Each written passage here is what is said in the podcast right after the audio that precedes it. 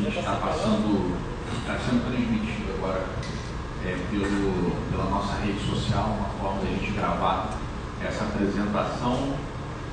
É, hoje, dia 13 de outubro, nessa, nessa noite, nessa noite da chuva vem e vai, muito trânsito, muita dificuldade para vir. É, a gente escolheu para falar um pouquinho do nosso, do nosso programa, do nosso programa de compliance do, do gabinete. É, é importante consignar que esse é o primeiro programa de compliance do Poder Legislativo que se tem notícia no Brasil. A gente não teve essa notícia.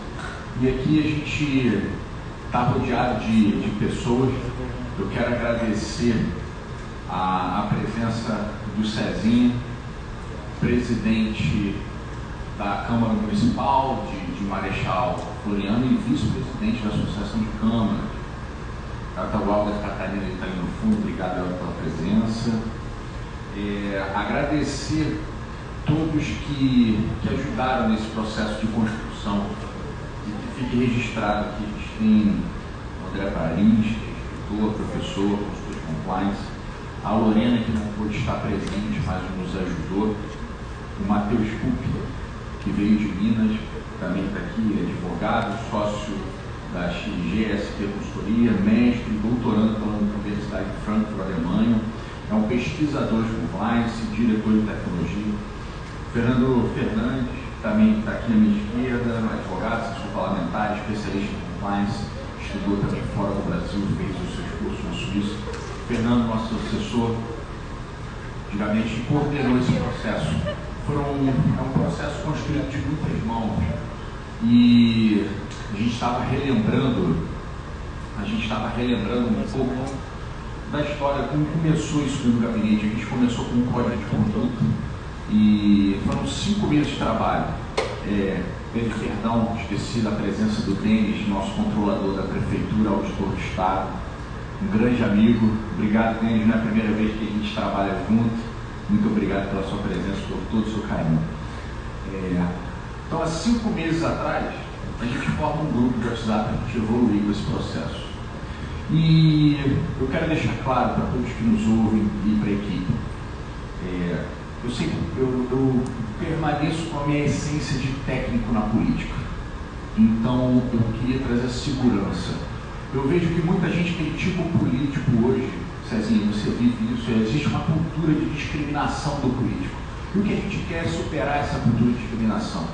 E essa cultura de discriminação tem os efeitos negativos. Quais são esses efeitos negativos?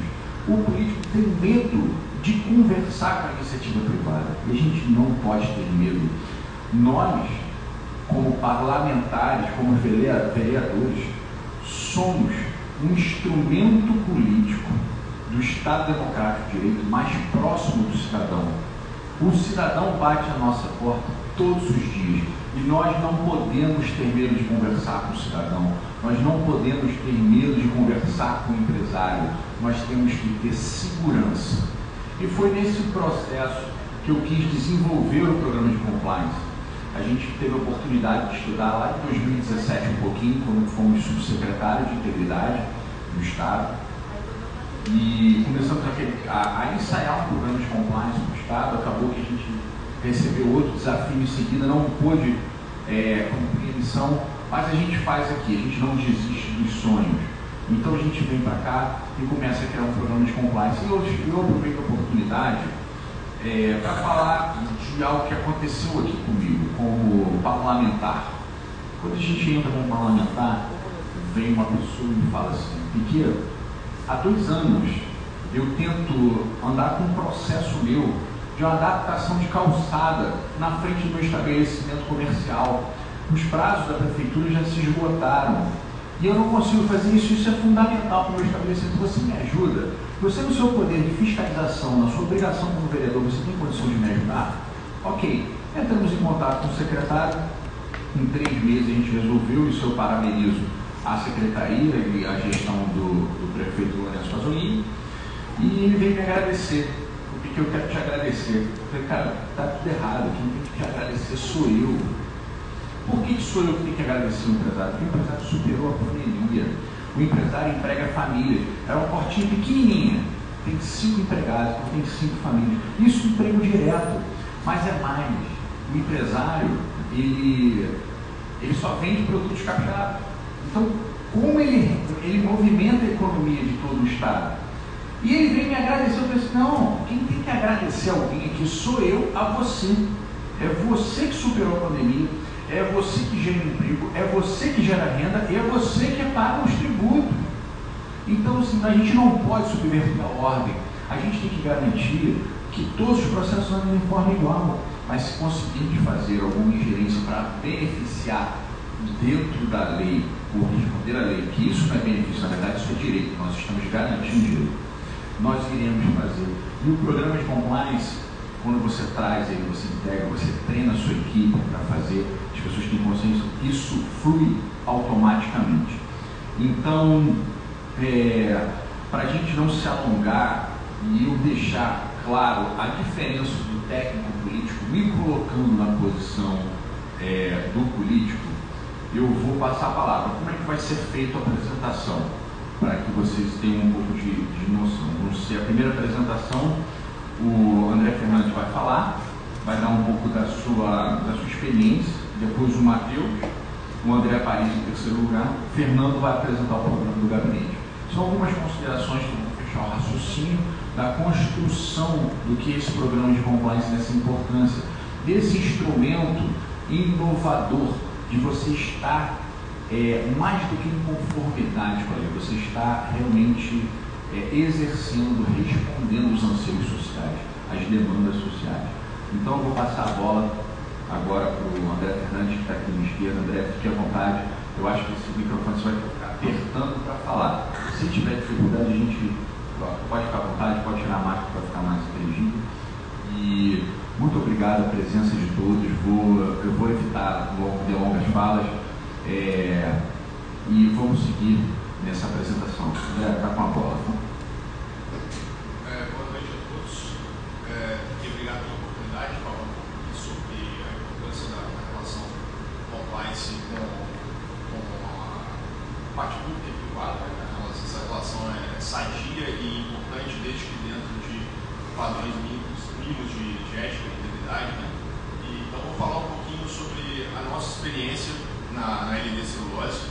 A LD Celulose, para quem não sabe, é uma, uma empresa, é, uma joint venture entre a Lenzing, que é a maior dos produtores de tecido é, base de celulose no mundo, é, e a Duratex, a empresa brasileira, que é dona de marcas como a Deca, a outras. Tá? Nosso exemplo aqui, nesse caso, é, ele mostra essa importância do compliance desde o começo, desde o nascimento dessa empresa essa empresa ela, ela é financiada hoje, ela está em fase de construção. Ela é financiada hoje 100% pelo Banco Mundial, tá? que é um banco internacional. É, os membros desse banco são países, são 187 países, entre eles o Brasil. Então ele tem uma responsabilidade muito grande com o dinheiro que ele trata. E aí ele exige, entre vários pontos, um programa de conformidade de verdade. Um programa de conformidade que não seja um programa de papel, gente então, a Lensing já tem uma, uma estrutura de integridade, de conformidade de muitos anos, a Duratex também, e a LD Celulose ela já nasce assim. Ela hoje está em construção, ela ainda não opera, e ela já tem sim programa de compliance em andamento. Nós somos auditados pelo Banco Mundial três vezes por ano e temos metas a cumprir para que o financiamento continue, para que não haja um default no financiamento, ou seja, um vencimento antecipado das obrigações vocês terem ideia dos nossos números, o financiamento junto ao Banco, Banco Mundial é de 1,3 bilhões de dólares e a receita líquida que a empresa vai gerar é de 500 milhões de dólares por ano. Aqui são alguns números de, da, da, empresa, né, de energia, quantas toneladas nós somos produzidas, etc. Mas o mais importante, pode passar um pouquinho mais para frente, Fernando, é esse exemplo que eu vou eu citei para vocês agora, pode passar um pouco mais, aqui é a, a planta de construção, mas pode adiantar fundamental aqui é essa parte da importância do compliance que eu falei. Os membros do Banco Mundial, as regras são exigidas também para os fornecedores da empresa. Então hoje não adianta apenas a, a LD Celulose ter um programa de conformidade. as pessoas com as quais nós nos relacionamos também têm que ter um pouco de, de integridade para relacionar-se com a palha das celulose, tabela com o Banco Mundial, tá? Então é uma, é uma forma de você estar cascateando aí o, o, o programa de compliance para toda a cadeia produtiva e você vai aumentando aí o número de empresas que possuem um programa de compliance. É, como eu falei, a vantagem competitiva, elas parte da existência do programa de compliance desde a captação do recurso, no nosso caso, e aí depois já na fase de operação, como linha de crédito, certificações florestais, certificações de madeira, linha de produção e a criação de um produto sustentável. Ou seja, a LD, para entregar um produto sustentável, ou seja, ético com a é, com a situação mundial hoje, vamos dizer assim, de, de meio ambiente, etc., ela já parte desde o princípio, a cultura da empresa de fazer as coisas certas e, logicamente, produzir um produto correto. Então, o compliance hoje não é só conformidade com as leis, é, está alinhado com o que tem de mais novo de padrão ético e de integridade em, todo, em todas as áreas é, que você está atuando na, na, numa cadeia produtiva de uma empresa. É, bom. Bom, então, só enumerando aqui as vantagens que, que isso gera, né? Linha de crédito ampla e facilitada, alinhamento com regras normais, é, regras e normas locais, desculpa, respeito ao meio ambiente, certificações ambientais, ampla é, aceitação de seus produtos no mercado mundial, é, bom relacionamento com órgãos públicos locais, alinhadas melhores práticas éticas e suporte no momento de pandemia, como do Covid-19 que nós estamos, é, infelizmente, passando aí. Só para exemplificar, nessa questão do Covid, por exemplo, todas as doações feitas pela Ilha Celulose, em momento algum houve doação de dinheiro. A Ilha sempre fez doações de doação de respirador, luvas, máscaras, etc. Isso sempre feito de acordo com um contrato estabelecido e com outras inúmeras regras de transparência para que essa doação possa ser feita, estando alinhado com as regras da companhia e também os padrões de ética com o governo e com o governo local, no caso. Tá? Então, basicamente, é, é, são, esse é o exemplo que nós temos para trazer. É, um exemplo de que fazer tudo isso de forma ética e íntegra, ele não gera custos maiores, muito pelo contrário, ele gera inúmeros benefícios para a companhia, como foi essa captação de recursos para sua implementação. Com recurso barato, vamos dizer assim, e que só foi possível porque o Banco Mundial confiou na empresa e confiou no papel que ela, que ela vem desempenhando para poder é, é, iniciar suas atividades e espalhar, vamos dizer assim, a, a cultura ética no, no seu, minimamente no seu ambiente de atuação. Obrigado pela atenção. Obrigado, André, por essa, pela colaboração. E eu, eu escutando você falar, eu conversei um pouquinho com, com o Denis antes de entrar, trouxe um, um exemplo ótimo, esqueci de quem é o, o dono, né, quem foi a pessoa que se manifestou a frase, falando sobre o programa de compliance, né, que é, o que, é a integridade, o controle, fazendo, juntando tudo. É, ele é o freio, é o freio do carro. E para que, que serve o freio do carro? É, eu achei muito interessante isso. O freio do carro serve para quê? Para você conseguir andar rápido. Porque se o carro não tivesse freio, é igual o lanche, você não consegue parar, você tem que engatar ré. Então, o, o, o, o programa serve para você realmente conseguir se desenvolver, desenvolver, conseguir botar uma marcha, numa linha para você seguir em frente, para você continuar é, seguindo. Vou passar a palavra agora para o Matheus, que vai falar da importância dos programas de compliance no setor público como ferramenta de garantia da integridade e interesse público. Matheus. Bom, primeiro, muito obrigado né, por essa oportunidade. Eu vejo que essa iniciativa de compliance no setor público, ela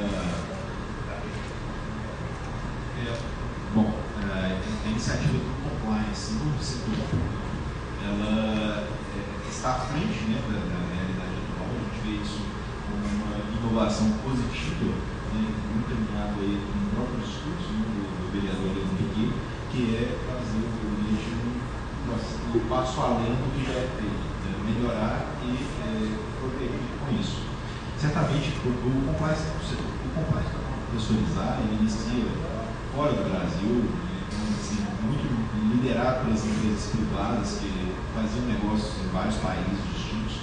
Tem algumas leis hoje internacionais que são bem rigorosas com compliance. O compliance no Brasil ele começou com maior é, afinco, com maior. Tomou mais velocidade, tomou mais frente, depois, né, ali da 2013, ali, com aquelas é, situações que ocorreram. Isso pelas empresas privadas. Já no setor público, tá, é um processo ainda novo, que está começando. E dentro desse novo processo, ele permite que tenha uma integridade maior, uma transparência maior e que o poder público constitui a sua função primordial, que é o diálogo com a sociedade, é representar a sociedade. Então ele evita é, constrangimentos e situações que beneficiam somente uma parte, tanto quanto é, uma parte social, uma parte privada, o próprio do político, que ele não está representando a sociedade, não o interesse próprio, né?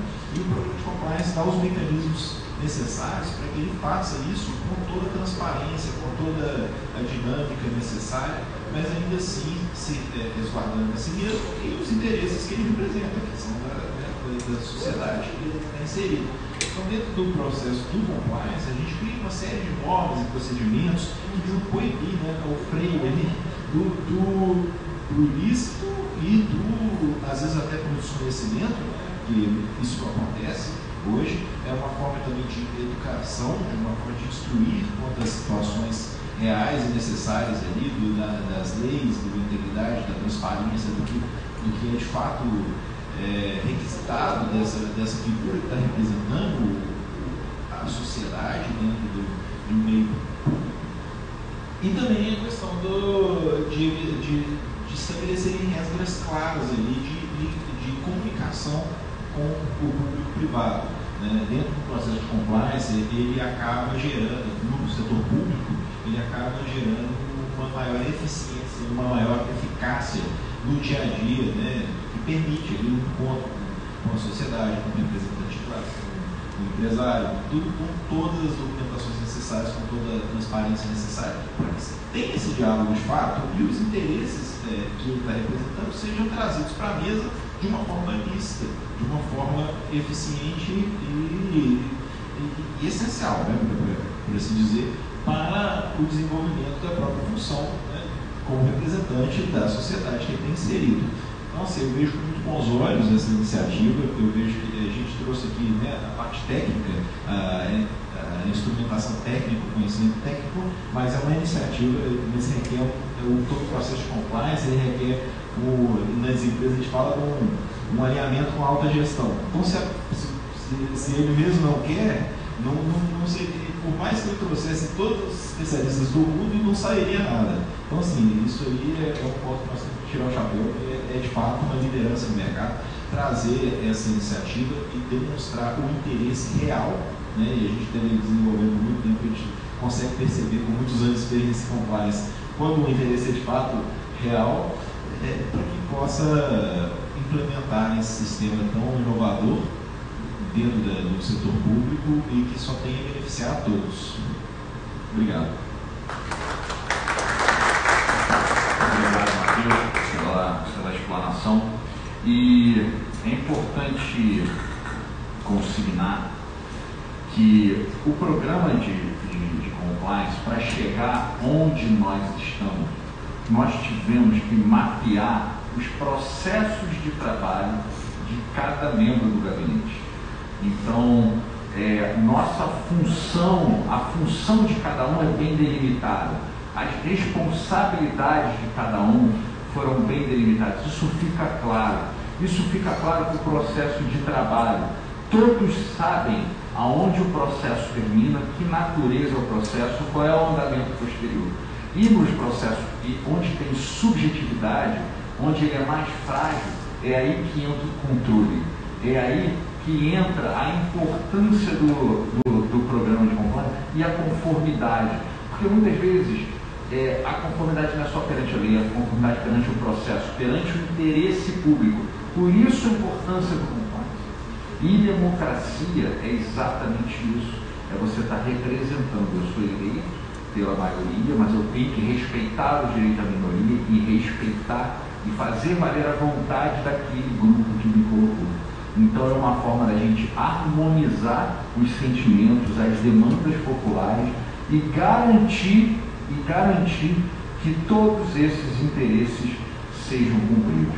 Evoluindo agora, ainda dentro do, do programa de compliance, eu vou passar a palavra para o André Paris, que ele vai falar um pouquinho sobre LGPD, que é a parte de proteção de dados, a importância da proteção de dados no serviço público e que a gente realmente vai trabalhar dentro do nosso gabinete. André, está com a bola.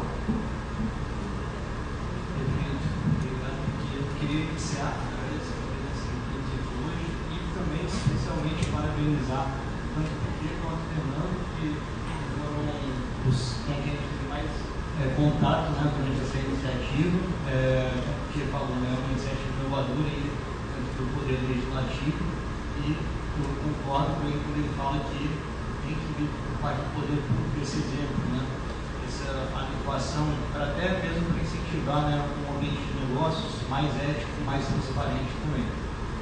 Da mesma forma, né, que o programa de compliance, eu acredito que a LGPD, a Lei Geral de Proteção de Dados, ela também deva ser ainda com mais razão, já que é uma obrigação legal, para, assim como para todas as empresas hoje né, que atuam no território nacional, e também para todos os órgãos da administração pública, suas autarquias, sociedade de economia mista, empresa pública, também é uma obrigação para elas, é o dever do poder público puxar essa adequação. Imagina, a gente tem uma lei hoje que parte do poder público não está adequada a ela, enquanto isso está sendo exigido de, dessas empresas que estão sofrendo com a pandemia.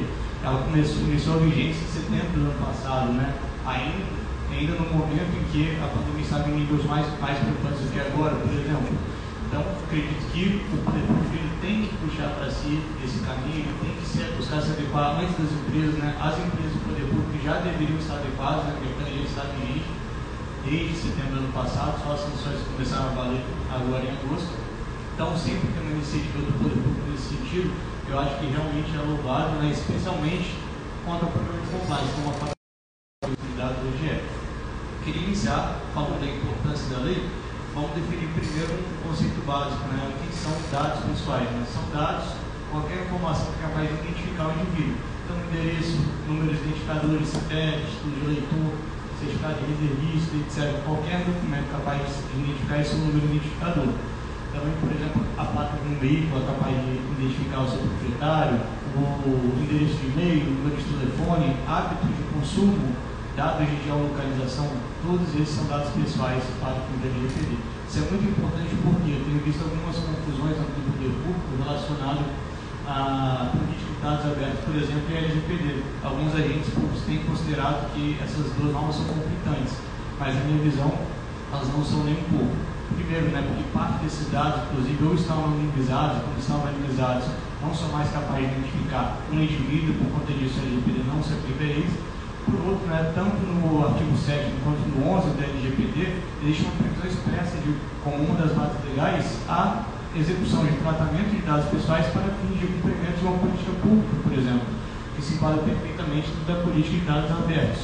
Além disso, muitas dessas, dessas obrigações recorrentes da política de dados abertos, elas têm conexão com a lei de acesso à informação, que é uma norma legal, que traz obrigações para os órgãos públicos. E aí tem mais uma base legal na qual a, órgão da administração pública pode se é, fundamentar, que é o cumprimento de uma obrigação legal ou regulatória, tanto no artigo 7, que é para dados pessoais, quanto no 11, para dados pessoais sensíveis.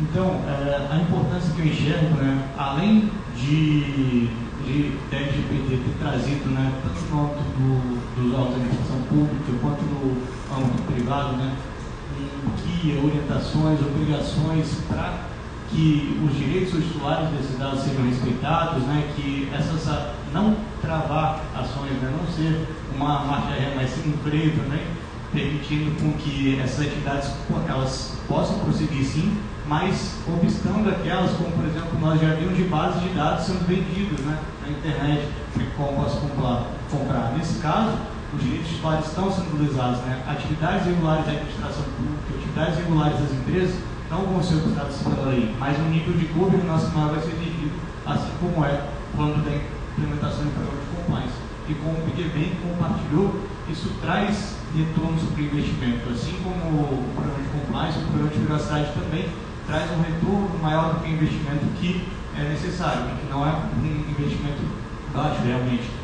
E sem até algumas proporcionalidades que a NPD tem recentemente tentado é, solucionar, como por exemplo, uma consulta pública foi lançada, deve terminar agora 15 de outubro, para flexibilizar a obrigação de designar um encarregado pela, pelas atividades de tratamento de dados pessoais da organização para microempresas e empresas de pequeno porte, quando atendido alguma, alguns critérios que estão previstos no, no regulamento que foi a consulta.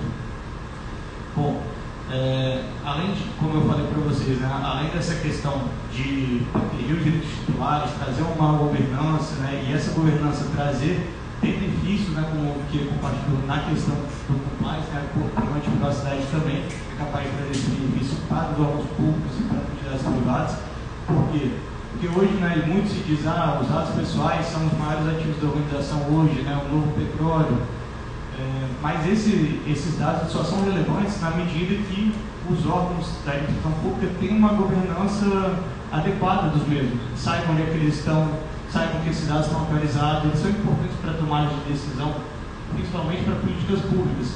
Mas imagina se esses dados que estão numa base de dados da organização são dados desatualizados, não representam mais a realidade, aquelas pessoas não têm mais aquela idade, aquelas pessoas né, enfim, outras particularidades já se alteraram, isso pode fazer com que a tomada de decisão seja uma tomada de decisão equivocada.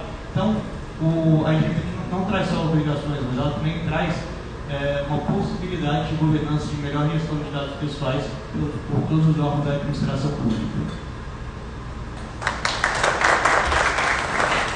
Obrigado, André.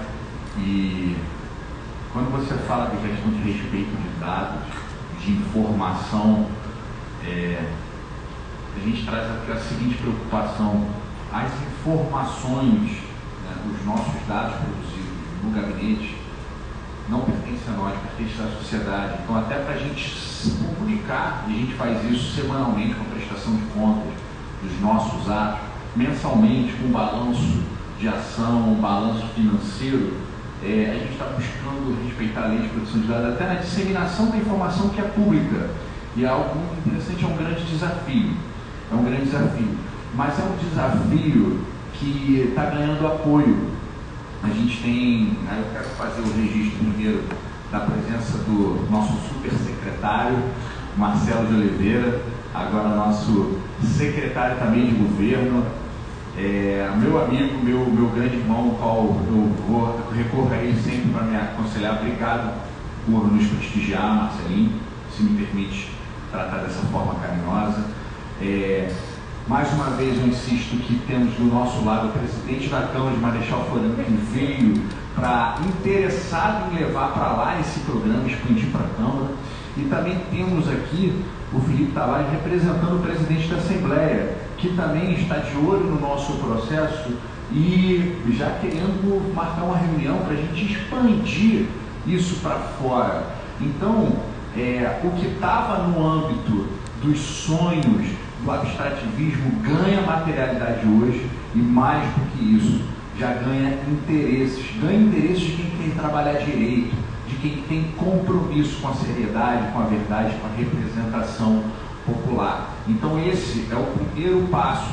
Quem sabe é o primeiro passo do Brasil, confesso. Não tenho notícias, não, não tivemos de onde nem copiar, nem de onde se embasar disso aqui no Brasil. É o primeiro ato, é um grande desafio. Estamos aqui, vamos errar, mas vamos errar tentando acertar. E é isso. E esse é o caminho da construção. Esse é o caminho da boa política. Não falo nova, o caminho da boa política. E para a gente encerrar, é, partir para a parte final de encerramento, a gente vai falar um pouco do programa em si, tá? que vai ser apresentado pelo Fernando. O Fernando, nosso assessor, coordenou esse processo de, de de desenvolvimento do programa, porque é preciso que alguém conheça a forma de trabalho, os processos de trabalho, peguem toda a parte teórica e junte, materialize. No direito penal a gente fala que adequar o fato ao título, e é isso que a gente fez dentro do gabinete, coordenado por Fernando com muita maestria. Deixo aqui meus obrigados pelo esforço do Fernando. se não fosse pela ajuda deles, estaria, não, não estaria acontecendo. Então, Fernando, muito obrigado e pode falar um pouquinho do resultado de todo esse trabalho de cinco meses de estudo verticalizado.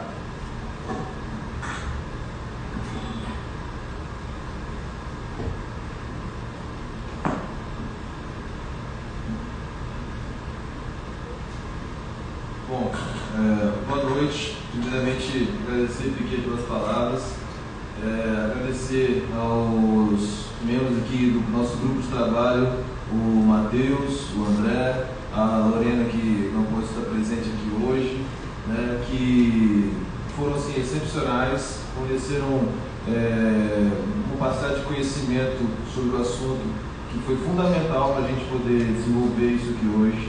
Ah, compartilharam a experiência, toda a expertise que eles têm de anos aí atuando no mercado, na área de compliance, de integridade.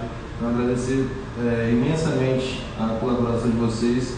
Foi assim, é, imprescindível para a gente conseguir é, começar aqui hoje este programa de compliance, né, na verdade ele nunca fica 100% pronto, né? ele precisa estar sempre sendo monitorado e, e aprimorado. Né?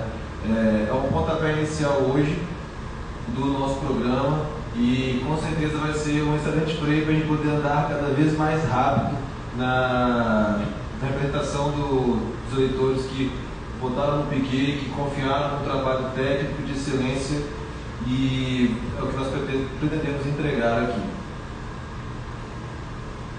Bom, começando, é, o nosso programa ele foi formatado em pilares, né, que são é, fundamentos para o programa poder ser construído e funcionar de forma adequada.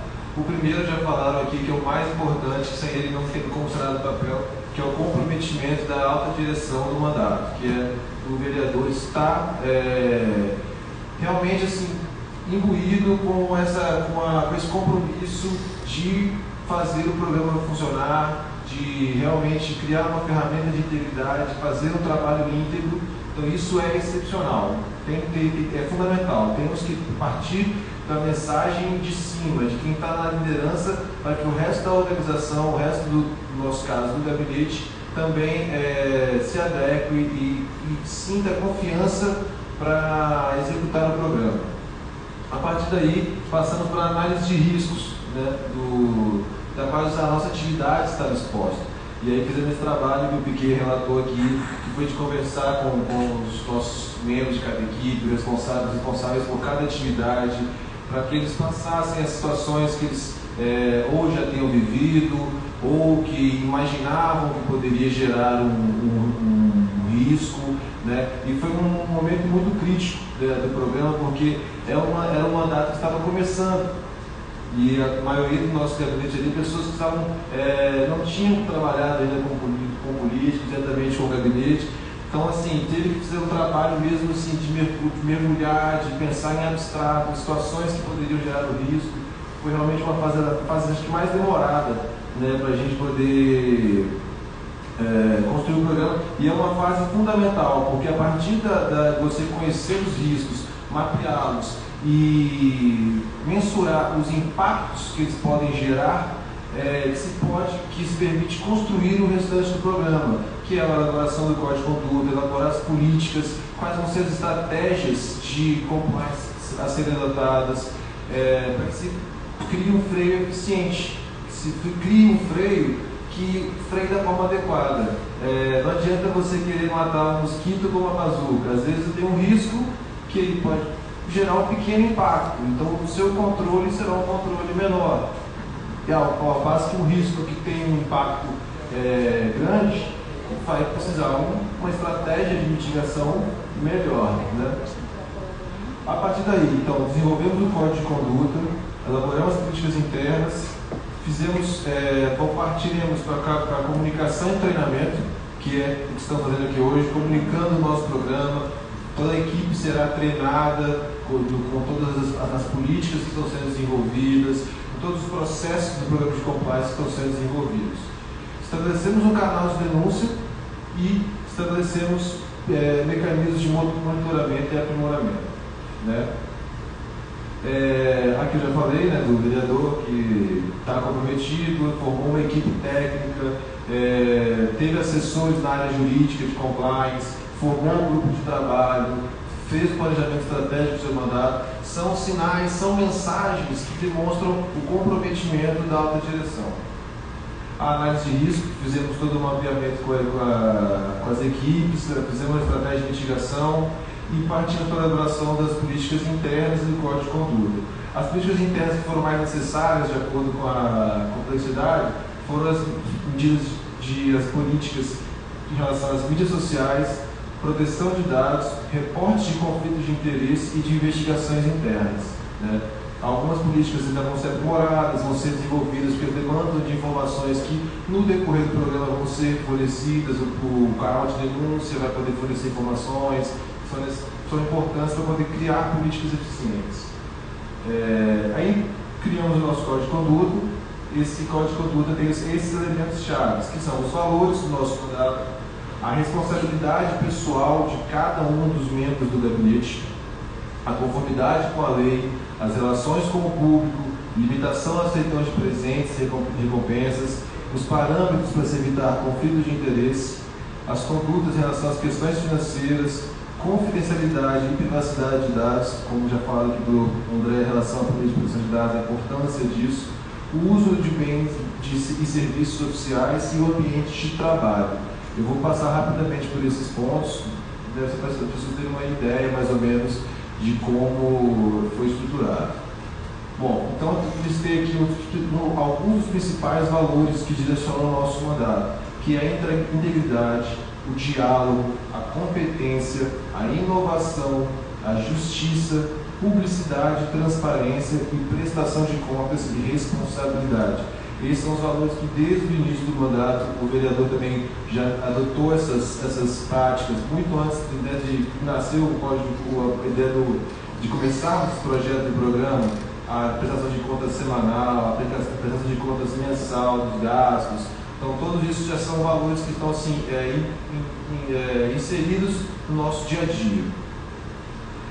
A, a responsabilidade pessoal, é, as pessoas terem é, realmente a consciência de que elas são responsáveis por todos os seus atos no, na execução dos seus serviços dentro do gabinete e pela própria, pela própria como é que posso dizer, serem os, os guardiões do código zelarem pelo código de pelo cumprimento dessas regras. Isso é muito importante, a gente criar realmente essa cultura de integridade dentro do nosso gabinete. A relação com o poder público, com o público em geral, também é um ponto crítico, porque é um ponto assim que tem mais é, nuances que podem gerar impactos para o nosso, nosso, vamos dizer, nosso negócio, né, nossa atividade, que é atender aos interesses da população. Então a gente tem que criar um mecanismo, uma política adequada de como relacionar, de como fazer reuniões, tudo isso também vai ser estruturado no nosso, nosso programa. A limitação a presentes também é uma coisa que sempre gera muita discussão, né?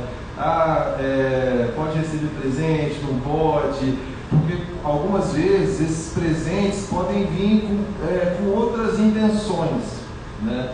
E por isso que é importante a gente ter essa, essa consciência de gerar uma política para você criar critérios de como receber esses presentes, quando receber. São presentes proporcionais, são realmente assim, coisas que são habituais de, de uma coisa de cordialidade ou tem outro interesse.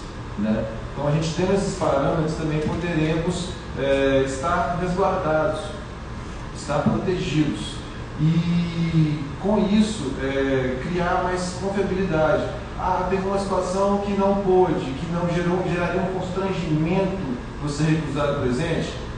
Não, vai ser, não vamos ser obrigados a ser extremistas aqui. Receba, mas vamos comunicar ao vereador, ou o vereador vai reportar, vai dar uma publicidade que recebeu aquilo, vai dar uma destinação, dependendo do que for, até mesmo poder doar para alguém que precisa, uma instituição de caridade, dar uma destinação lícita sempre.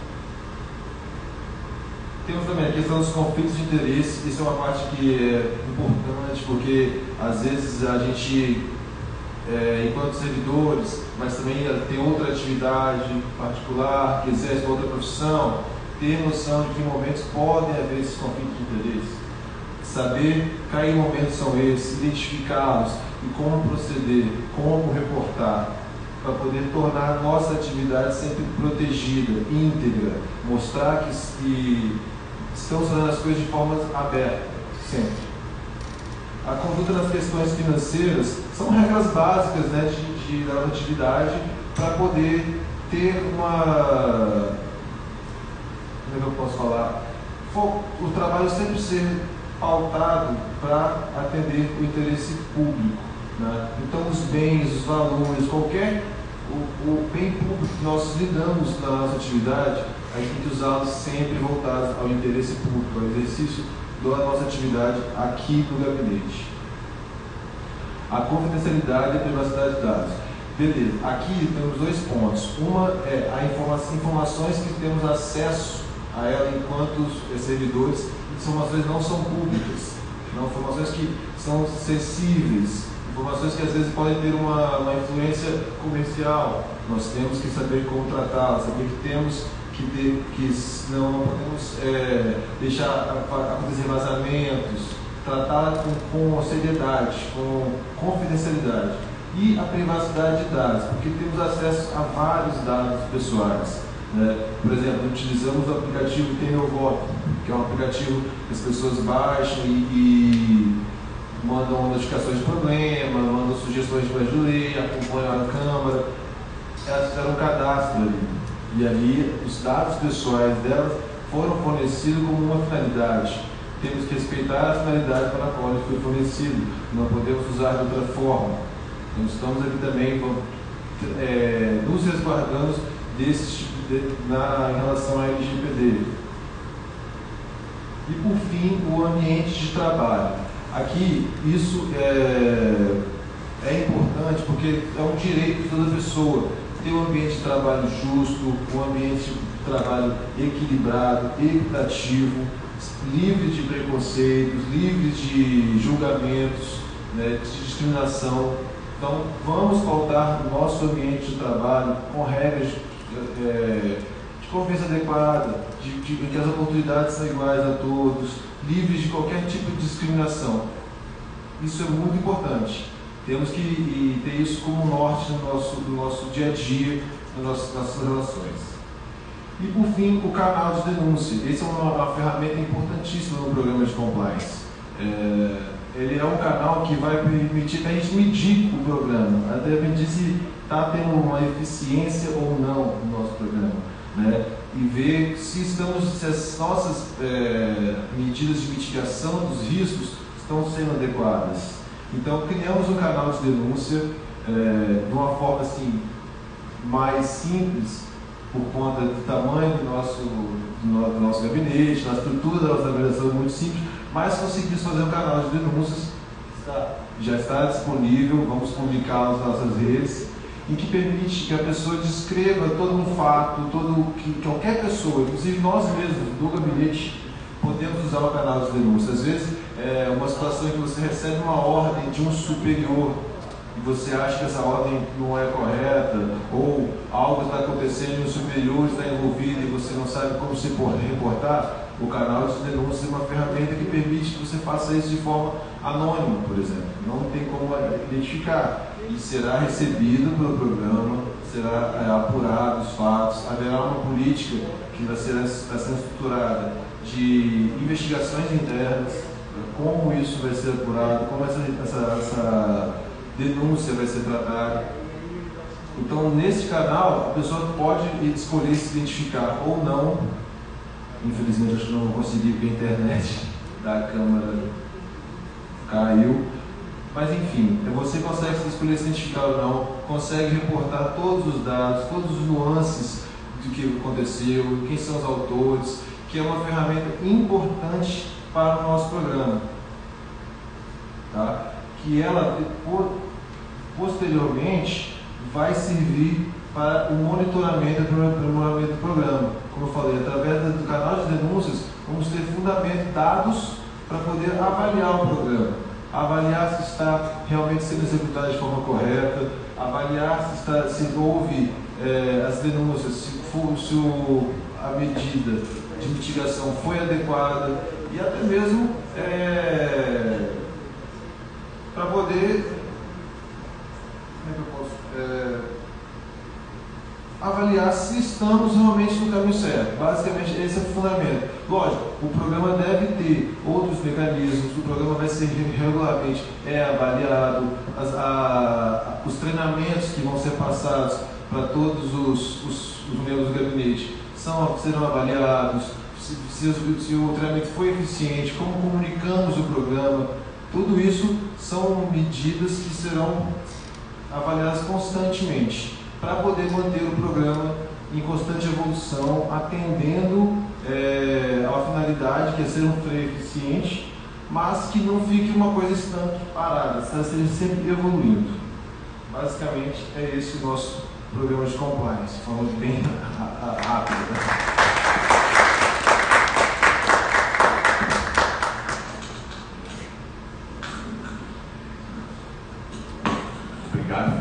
Pela, pelas palavras, pela explanação. Eu acho que fica claro o nosso compromisso com, com a ética e com a integridade, o compromisso de todo um grupo. E ficamos felizes, Cezinha, de ver algumas práticas nossas sendo replicadas é, no Estado em geral, com nossos colegas vereadores. É, prestação de contas semanais sendo realmente assim Pessoas pegaram o nosso poder e botaram, a gente não fica chateado com isso, a gente fica feliz. É, prestação com balanços financeiros, isso é importante, isso dá credibilidade para nós da política. Cezinho, com você como meu convidado especial, passo a palavra para você, fique à vontade. Boa noite a todos. Cumprimentar aqui o anfitrião, Leandro, porque parabenizar o Leandro, todo o Fernando, toda a sua equipe do gabinete eu fiquei apaixonado por esse projeto né, e te faço um convite para estar tá indo na Câmara de Marechal, para ser a primeira Câmara do Estado a estar implantando esse, projeto na Marechal Floriano.